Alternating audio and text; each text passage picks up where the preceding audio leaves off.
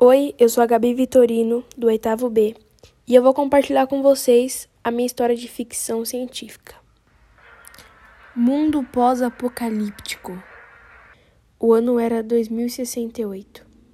O aumento crescente da população fez com que os recursos naturais da Terra se tornassem cada vez mais escassos.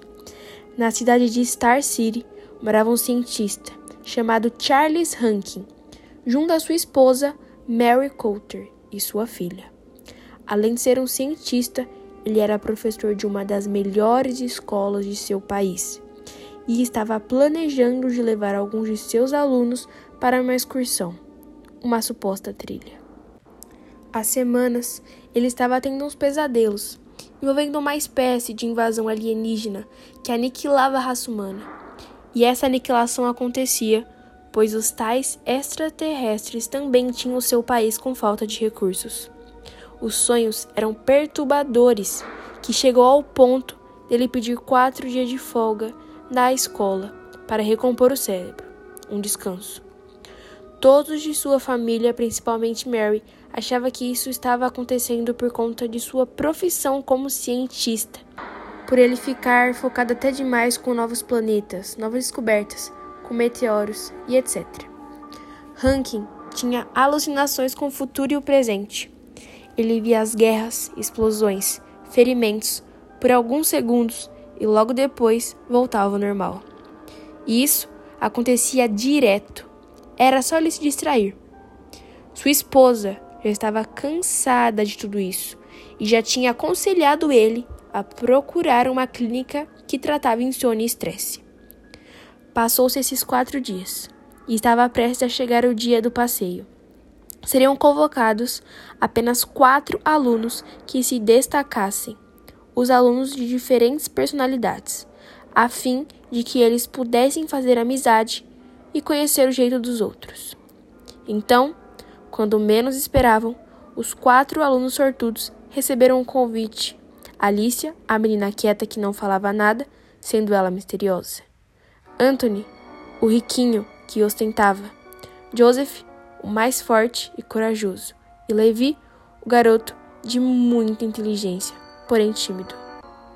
No dia do passeio, Charles, Anthony, Levi, Alicia e Joseph trilharam por uma floresta em direção a um bunker, uma estrutura parcialmente construída debaixo da terra, em função de observar como era esse tal reduto. Entretanto, eles adentraram no bunker e acabaram ficando presos lá. De início, começaram a gritar em busca de socorro, mas como as pessoas já haviam ido embora, restou apenas eles. Todos estavam angustiados, com medo. Imagina ficar ali preso em um local fechado. Passaram-se três dias e o inesperado aconteceu. Eles ouviram um barulhão profundo. Era tão alto que seria capaz de deixar alguém surdo. Todavia, aquele bunker os protegeu. Quando isso aconteceu, os pesadelos, as alucinações do professor se tornaram realidade. Todos.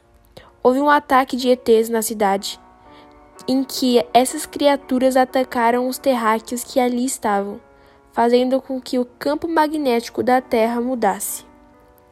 Aquilo era um caos e quando parece que poderia piorar, realmente piorou. Enquanto eles estavam tentando entender o que de fato tinha acontecido, havia naves no céu chocando uma contra a outra. Era aliens de um lado e humanos de outro. O grupo escolhido, juntamente ao professor, começou a correr desesperadamente. Eles chegaram em um local em que tinha uma casa e que os protegiam.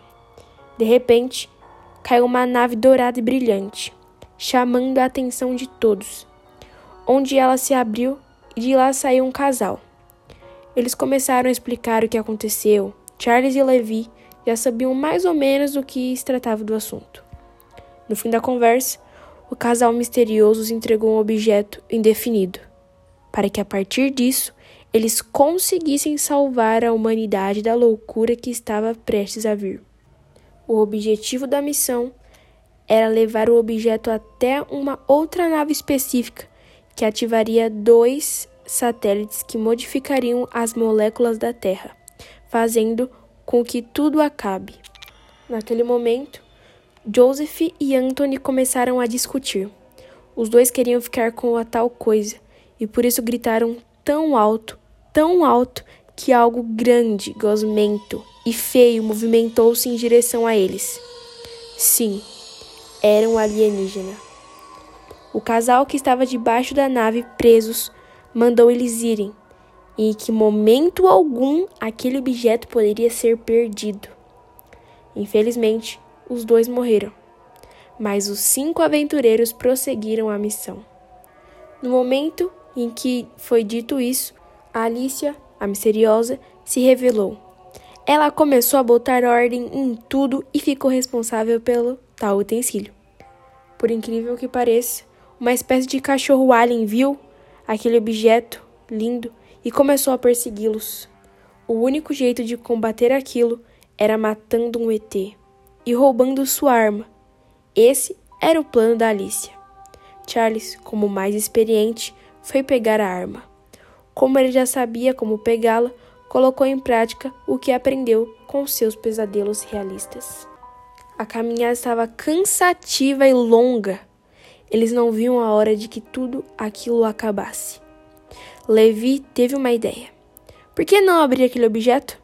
Dentro daquilo havia a espécie de um suco que dava poder para apenas um deles. Eram cinco minutos até que o efeito passasse. Isso de acordo com o que estava escrito na carta que estava junto. Joseph auto se escolheu para combater o inimigo, sendo ele o mais forte e corajoso uma maneira de se desculpar com o grupo. E nessa jornada, a amizade deles fortaleceu-se cada vez mais, e a confiança também. Então lá se foi Joseph massacrar o alienígena.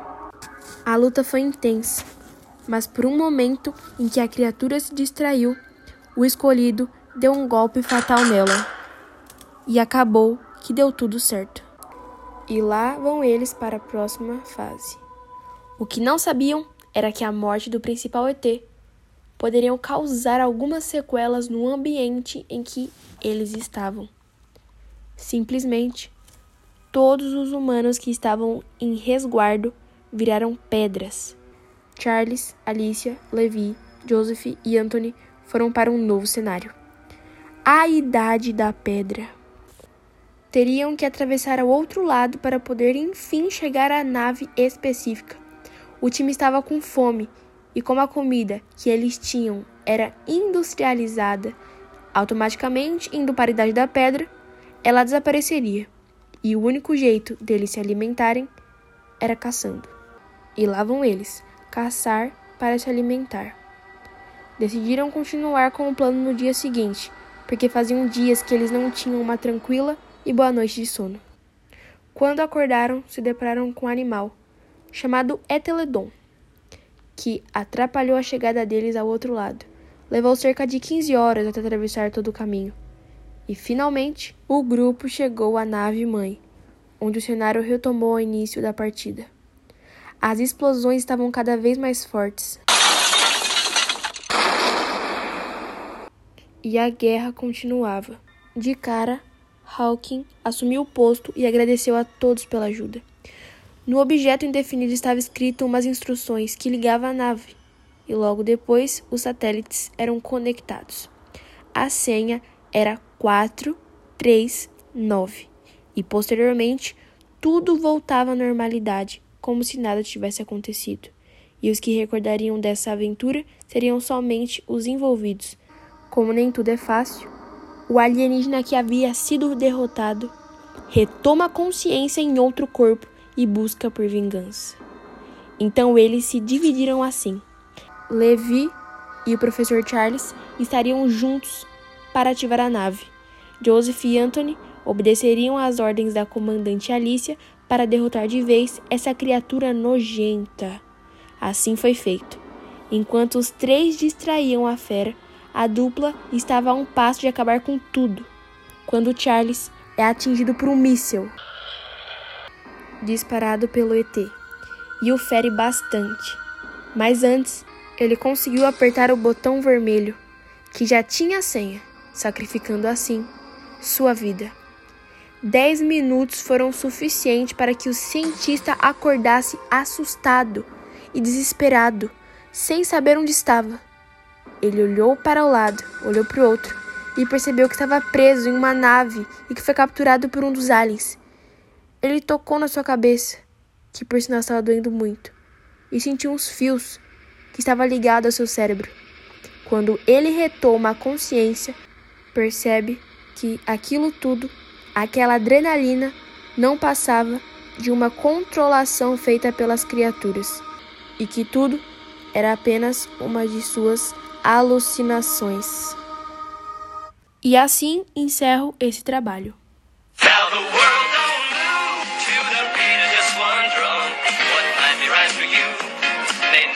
Obrigado por escutar.